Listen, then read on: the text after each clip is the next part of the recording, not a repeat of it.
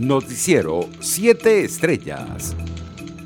El secretario general de la Organización de Estados Americanos, Luis Almagro, destacó este jueves la necesidad de una Corte Penal Internacional fuerte que asuma responsabilidades y que no deje espacio para que los dictadores sigan cometiendo crímenes de lesa humanidad. Más temprano, la Fiscalía de la Corte Penal Internacional emitió un comunicado criticando las presiones externas de la Organización de Estados Americanos sobre el caso de Venezuela.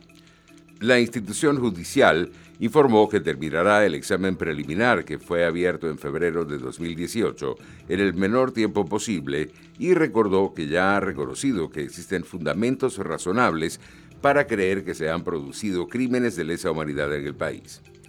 Por su parte, el presidente de la Asamblea Nacional y presidente interino, Juan Guaidó, reiteró que cesará en sus funciones cuando haya elecciones libres en Venezuela. Para que una autoridad electa sea reemplazada en nuestro país, debe haber una autoridad electa legítimamente que ocupe ese espacio, según lo aclaró durante un recorrido por el estado Carabobo para promover la consulta popular que se va a celebrar entre los días 7 y 12 de este mes. Entre tanto, el candidato del Partido Socialista Unido de Venezuela a los cuestionados comicios del 6 de diciembre, Diosdado Cabello, advirtió que el próximo domingo van a echar a los actuales diputados y la van a pagar. En palabras del dirigente del PSV, no será venganza, sino justicia. Además, aclaró que no piensa quitarle a nadie sus cajas club, a pesar de las recientes amenazas contra aquellos que no voten el domingo. En otras informaciones, los trabajadores jubilados de PDVSA exigieron este jueves que les cancelen los compromisos que les adeudan. El fondo de jubilación paga lo que le da la gana y cuando le da la gana, denunció José Quintero, trabajador jubilado de Petróleos de Venezuela. Internacionales. En Italia se registró una cifra récord de fallecidos por COVID-19 después que las autoridades confirmaran más de 900 fallecidos en un solo día producto de la enfermedad. Además, el gobierno italiano adoptó la madrugada del jueves un decreto ley que restringe la movilidad dentro del país durante las fiestas de Navidad y Año Nuevo como parte de las medidas para combatir la propagación del coronavirus.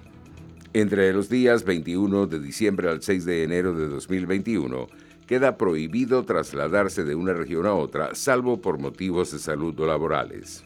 En Estados Unidos, los expresidentes Barack Obama George W. Bush y Bill Clinton expresaron su voluntad de vacunarse públicamente contra la COVID-19 para animar a sus conciudadanos a hacer lo propio.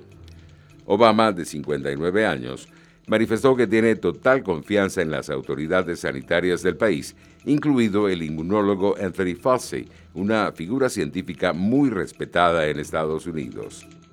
Economía.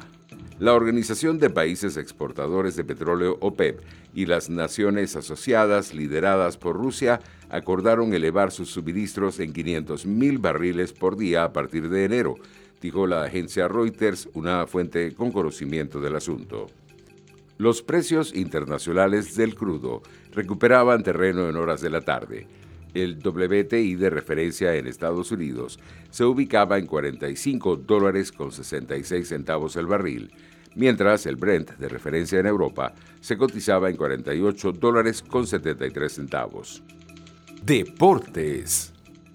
El delantero uruguayo Luis Suárez dio negativo en su última prueba de COVID-19 y se prepara para integrarse a la plantilla de su equipo, el Atlético de Madrid. Este viernes se unirá a los entrenamientos con el resto de sus compañeros y estará disponible para el encuentro de este sábado ante el Valladolid. En otras noticias, Italia será el rival de España en las semifinales de la Liga de las Naciones, mientras Bélgica enfrentará a Francia tal y como lo determinó el sorteo realizado en la sede de la UEFA en Nyon. El esloveno Primoz Rocky, Jumbo Visma, doble vencedor de la Vuelta a España, es el ganador del premio Velodor, que acredita al mejor ciclista mundial en la temporada. El atleta resultó elegido luego de la votación realizada entre especialistas internacionales de ciclismo. Este premio es una gran recompensa, señaló Privos Roglic, quien cumplió 31 años de edad en plena vuelta y se mostró agradecido a los periodistas que le votaron como el número uno del año. Noticiero 7 Estrellas.